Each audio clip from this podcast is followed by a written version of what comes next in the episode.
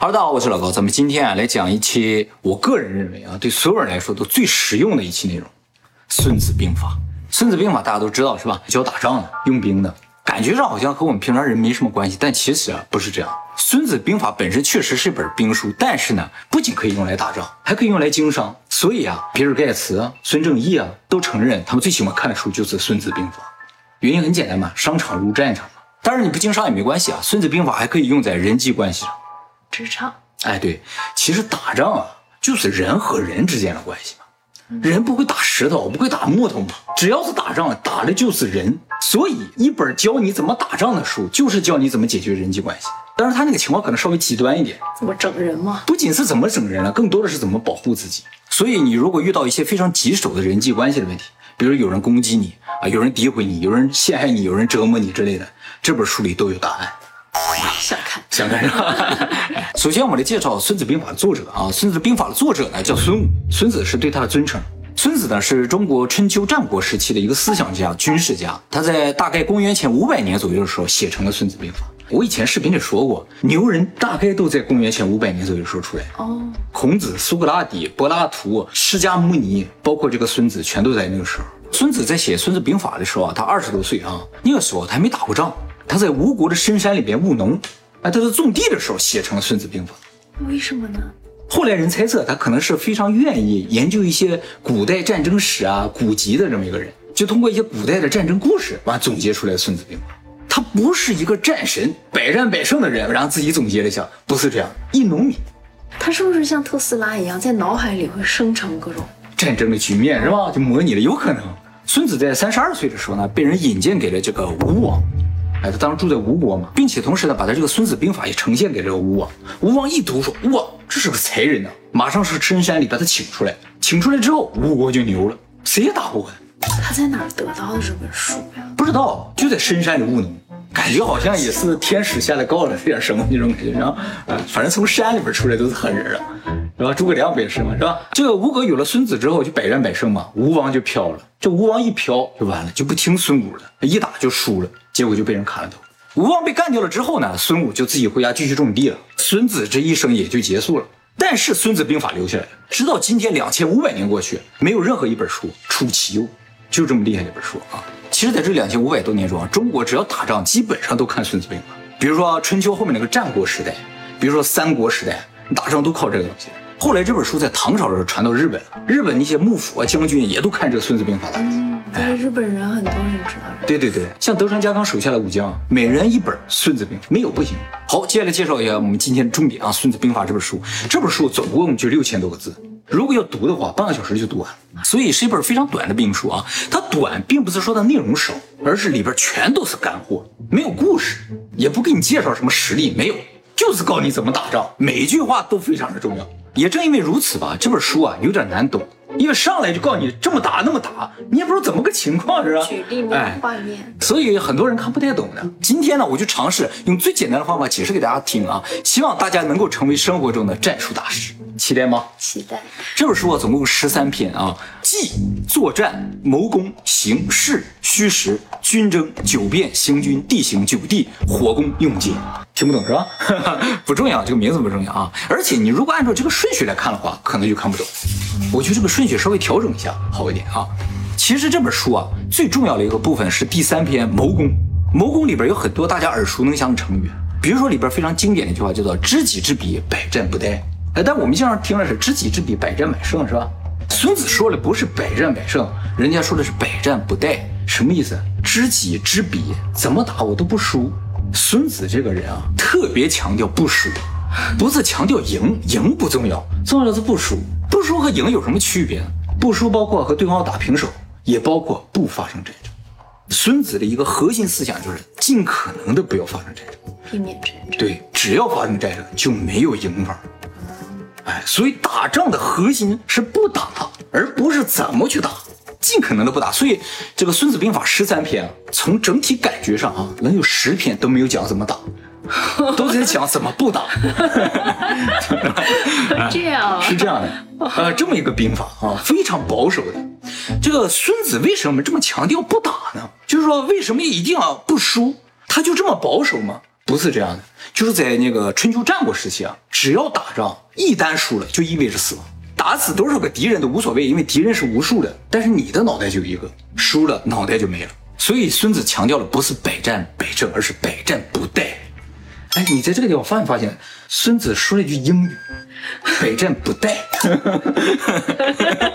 怎么打都不死，不殆。换句话说，就是说孙子不是在教你怎么杀人，而是教你怎么在保护自己。其实现实生活就是这样，保护自己更为重要。你学那么多杀人技巧没用的，用不上，对不对？最重要的是不被别人欺负，那你就是最厉害。所以我才说《孙子兵法》特别的实用啊！大家也注意啊，你和别人发生矛盾、发生冲突的时候，首先不是第一时间想去我要反攻，他打你一下我就打回去，不是这样。首先就要考虑明白，就是说打回去会怎么样，尽可能的不要打回去，能解决这个问题是最好的。怎么解决？我一会儿会讲。那么知己知彼，百战不殆这句话后面还有一句，全部的内容是知彼知己，百战不殆。不知彼知己，一胜一负；不知彼不知己，每战必殆。所以整个的意思就是说，我知己知彼，我怎么打都不输；但我知己不知彼的话，我就有百分之五十的机会能赢。而如果我不知道彼，也不知道己，就纯粹想试一试的话，那基本输定。战争也好，还是冲突也好，是不能试的。比如说别人要跟你发生战争了，我试打打看，那就完了。首先就是不要动，先观察、收集情报，做好战争后的准备。不得不发生战斗的时候，才要去战斗。对两个国家来说也是一样，一旦发生战争了，对于两边来说都是一种损耗嘛，就很容易被第三方趁虚而入。哎，所以不打仗对大家都好。那么知己知彼里边，这个知彼很重要嘛？知己很容易，我们知道自己怎么能知彼呢？这个内容写在了最后一篇《用间》里边，所以他这个书很跳跃的。用间啊，什么意思？就是使用间谍。哎，奸是间谍哈，那么间谍呢？他说分为五种：阴间、内奸、反间、死奸、生奸。生间，好像让我吃。哎，阴间是什么？就是利用敌国的老百姓当间谍。这种间谍呢，可能收集不到太有用的情报，但是很容易隐蔽。数量也可以比较多，哎，那么内奸呢，是指敌方的官员啊，就是能刺探到非常准确、非常有用的情报，但是败露的可能性也很大。哎，这个人本身是敌方的，叫内奸。那么反间是什么？也就是利用对方的间谍来当自己的间谍。听的最多可能就是反奸，碟中谍了，无间道都是这样的啊。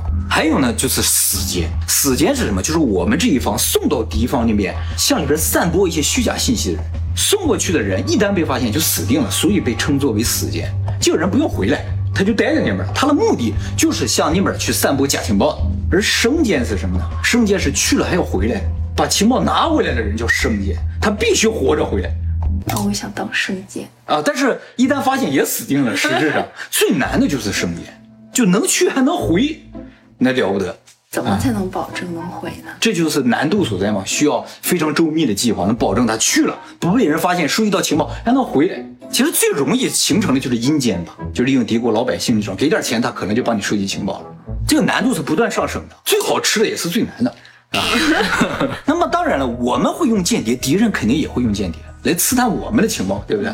那么怎么才能防止敌人刺探我们的情报呢？这个内容写在了第一篇里边，计当中。计啊，就是作战计划。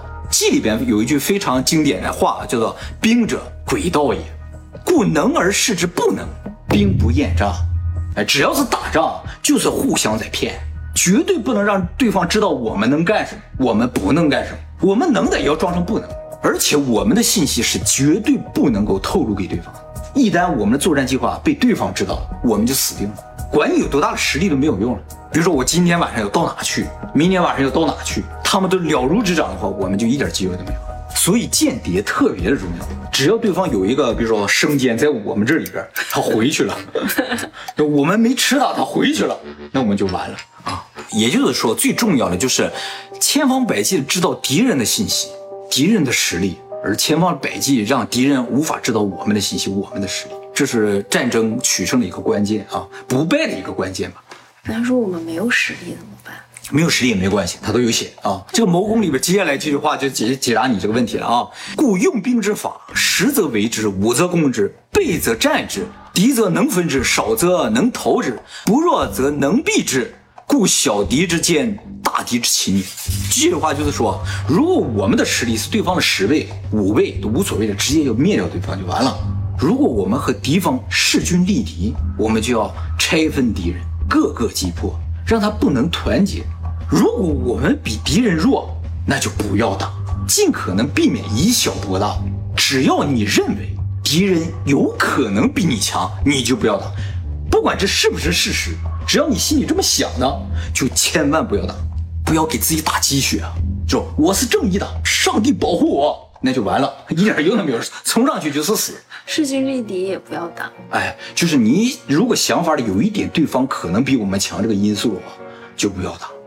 你不要用什么啊，我是正义的这些理由来就是冲淡这个概念，因为你去的时候发现他确实比你强，你就没有机会了。神那个时候没来助你，你怎么办？对不对？所以在这个地方，大家也能看出来，《孙子兵法》是绝对的实用主义，特别的冷静，特别的理智，完全没有说哦，这个我们要给自己信心，我要努力，没有这个，能不打就不打。好，《谋攻篇》里边还有一句经典啊，就是“百战百胜，非善之善者也；不战而屈人之兵，善之善者也。”百战百胜不如不战而屈人之兵，就你再能打，不如不打就获胜。所以《孙子兵法》的根本思想就是在不发生战争情况下，如果能战胜敌人，那是最好的。那试试好呀。所以要靠谋略。接下来就要说了啊，上兵伐谋，其次伐交，其次伐兵，其下攻城。就是如果一定要打的话，上上策是用谋略战胜对方。就我们现在生活中就是这样的，是吧？别人攻击你，别人来各种烦你，各种讨厌你，各种折磨你，他是有他的目的的。你首先要了解他的目的，知道他的目的，你化解了这个目的，那就不用打了。比如说你们俩之间是有误会，你只要化解了误会，就是朋友了，就不发生战争，就取胜了。当然了，如果他的目的是纯粹的抢占你的东西，就是他非正义的，这样的事情比较多吧。这种的话就是其次了，伐交你就要分散他的实力，就是当然他说的这种可能不是一个人了，就是一堆人了，你这边也有一堆人，你就尽可能的分散他的实力，让这帮人都不能在一起。或者实力不能汇集，而在这个过程中呢，尽可能壮大自己的实力。就是你可以挖墙脚，对方有一些好朋友什么的，你就故意散播一些谣言，孤立他，然后把他那些人都挖过来，成为你的人。这个时候，对方可能就不战而退了。你只要孤立成功，也不用打，根本上就是用脑筋在打仗，而不是用武力。在其下策呢，是正面冲突。实在也没有其他办法，那就只能打正面冲突啊。下下策是什么呢？就是攻打对方的城池。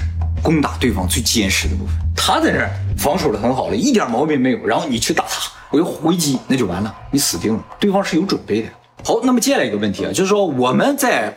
判断形势的时候，再去分析敌我实力的时候，还没有开始打的时候，还有一个非常重要的事情就是防守，因为敌人什么时候攻过来，我们也不知道嘛，是吧？哎，所以防守特别的重要。他在第四篇行里边就讲这个事情了，行就是讲防守阵型之类的啊。这行里边有一句特别有名的话，叫“昔之善战者，先为不可胜，以待敌之可胜。不可胜在己，可胜在敌。”什么意思啊？以前善于打仗的人啊，都是先让自己处于不可战胜的地位。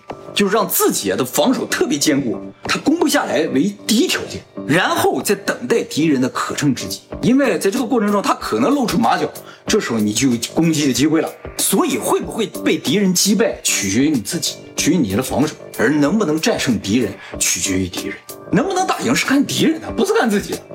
而输不输看你自己。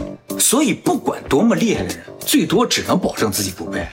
因为胜不胜取决于敌人，他露不露出马脚。有的人他就不露出马脚，你就没有机会胜，顶多就是个平手，大家没打，就像打拳击，谁都不出拳，就这种感觉，对不对？你就没有机会胜嘛。但是你能保证自己不输。大家看很多电视剧、电影里边的主角就是这样，比如说《越狱》里边 Skillfield，谁能跟他比？比如说《权力游戏》里边的这个雪诺，小恶魔，比如说《哈利波特》里的哈利波特。他们都是什么样的类型啊？都是一开始都隐忍防守的，受尽各种虐待，等待时机。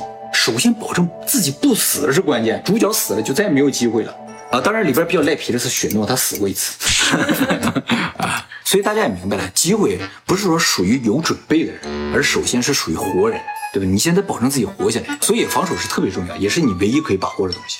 是那些想攻击你的人，嗯，他就已经防守的很好了。他为什么想着去攻击别人呀？啊，对对啊，他可能没有脑子，他可能就是觉得自己实力强大。他没脑子归他没脑子，你得聪明一点。而且在死守的过程中，很有可能敌人就退去了。谁一直打一个没有反应的石头啊？是不是？哎，你只要守得好的话，也可以不战而胜。只是没败。只是没背啊啊就可以，也可以不战而不败，是不是？比如说你是一个生产手机的厂商，有很多竞争对手啊，你手机生产的很好，他们都来攻击你，制造谣言什么的。那你需要做点什么？首先不是要制造谣言去反攻，而是要保持冷静。只要把你手机做好了，这些谣言可能会不攻而破。就是说，你手机本身如果真的没有问题的话，这些谣言自然它就保持谣言的状态，它不是真的呀，就不攻而破了。是有很多谣言是带节奏的呀。啊，有可能是吧？啊，专业的，对对。但是首先你保证你自己没有问题才行，然后呢，你要等待时机进行反攻，也是要反，也是要反攻的。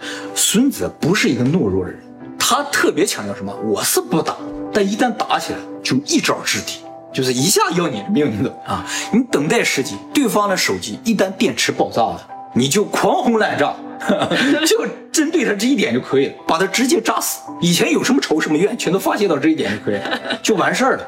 没有人是完人，就是任何一个手机厂商，他生产手机都是有漏洞的。如果他生产的东西就是比你好的话，你几乎没有机会能够反攻。他要又制造谣言的攻击你的话，也只能忍受。但是如果他不如你，你是一个非常强大的，你要一开始表现出特别有风度，把手机做好了。我也不是不记仇，当你不行的时候，当你出问题了，我一下就把你弄死。可是你不说不要弄死人家吗？啊不不，我刚才人家留一条生路。对对，这是非常重要。一会儿我会讲的，《孙子兵法》里有的啊。我刚才说的弄死对方，只是分开胜负，就把对方击败就可以了。所以孙子所说的忍耐不是软弱，而是等待时机的一种表现。时机成熟的时候一招制敌。孙子认为啊，攻击方是很容易露出马脚的。嗯，哎，防守方是不太容易露出马脚的。所以他来攻击我们。对我们来说是机会啊，他就各种露出马脚，你随便找一个都可能反击成功。你可以一直等着一个最大的机会都没有问题，但前提是你自己不要露出马脚，把自己该做的防守做好就可以。好，那怎么攻击对方啊？就写在第六篇，叫实虚，也叫虚实。这篇主要讲的是如何应对战场上的变化的。这里边有一句名言呢，就是夫兵行如水，水之行必高而趋下，兵之行必实而击虚。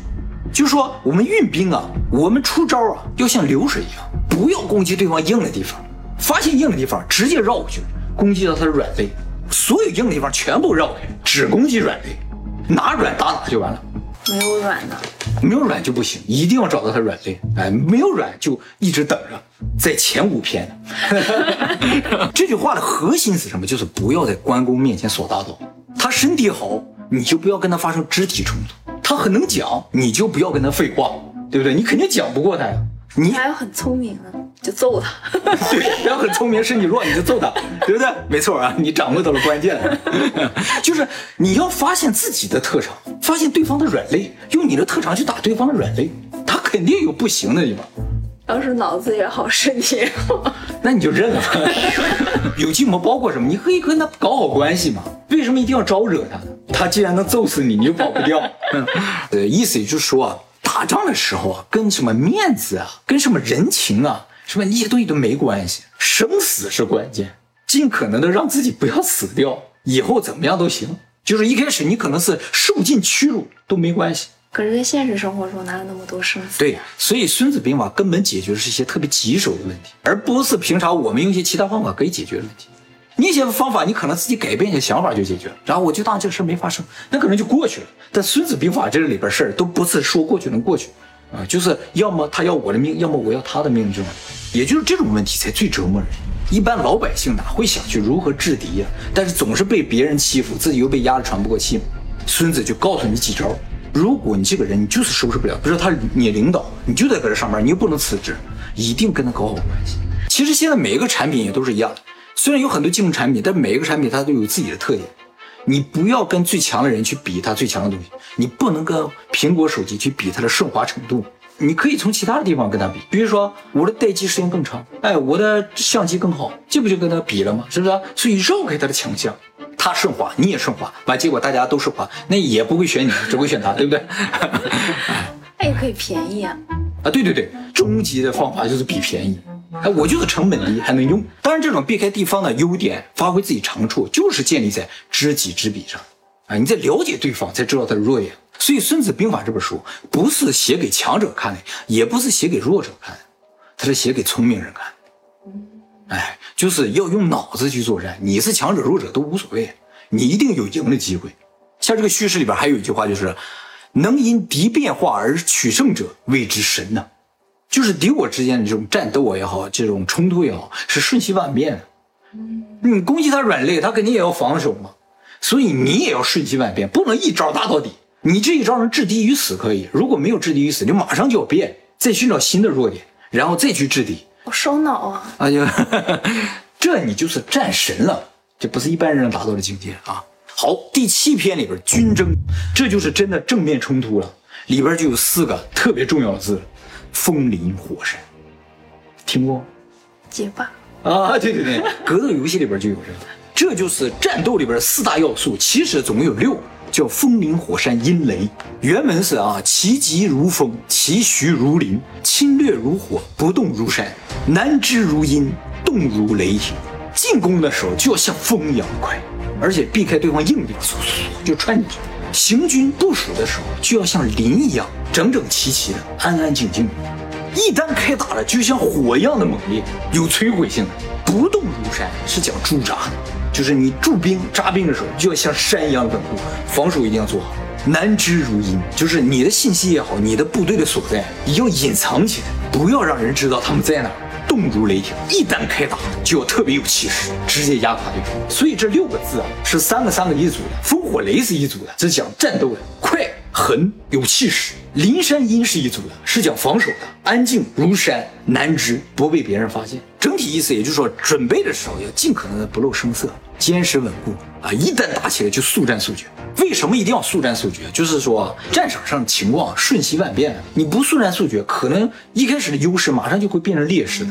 对方也不是傻子嘛。而且如果持久战的话，对双方来说都太拖累了。没有一个战争持久战打胜，大家都很开心。持久战打完之后，所有人都是败者。那么打仗里边呢，有一些技巧啊，在准备阶段就需要做好。这个呢，写在第二篇作战之中，里边就说啊，故杀敌者怒也，故取之利者祸也。什么意思？就是说你的士兵如果杀死对方的士兵，你就要对他们进行精神上的奖励。精神上啊，对对，就是说给个称号，战神，太厉害了。如果你的士兵抢夺了对方的一些财物什么的，你就要对他们同样进行物质奖励。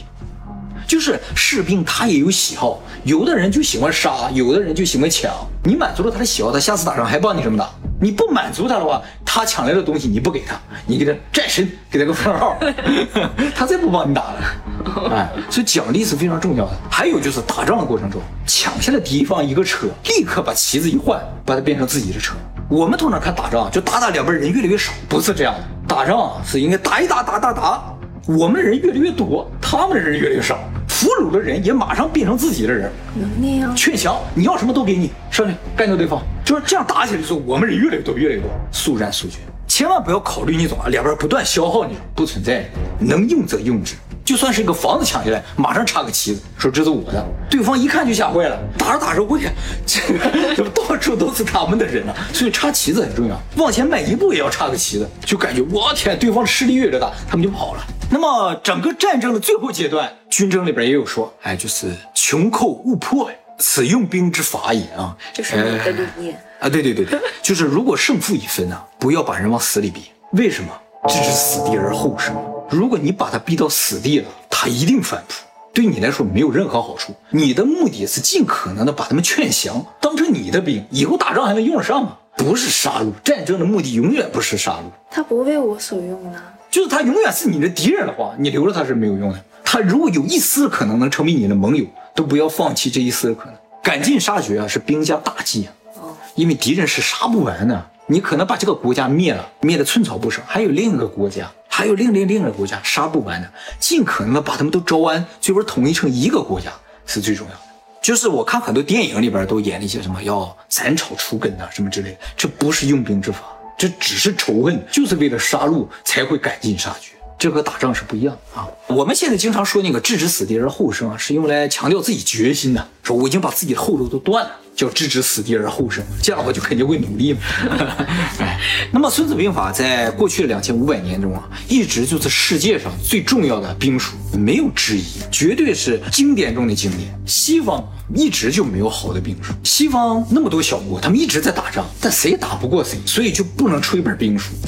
反正你的战术也好使，我的战术也好使，怎么会有兵书呢？是吧？所以这样一本神奇的兵书就出现在了东方。说实话，我们这本《孙孙子兵法》在两千五百年内也从来没有更新过，不需要更新，到现在都好使。所以就是这样的经典，就是在山里写出这么一本经典，怎么写出来不知道。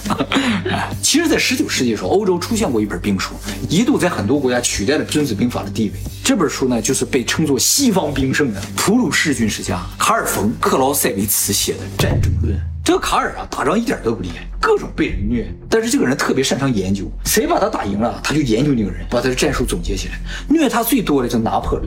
所以他就把拿破仑整个所有的战术全都总结出来了。也就是说，《战争论》写的其实是拿破仑的战术，但拿破仑没写这本书。后来拿破仑很牛嘛，所以这本书就对整个西方的战争思想有很大的影响。后来传到了东方。这本书既然受到了拿破仑战争思想的影响，那么它的一个核心理念呢，就是进攻就是最好的防守。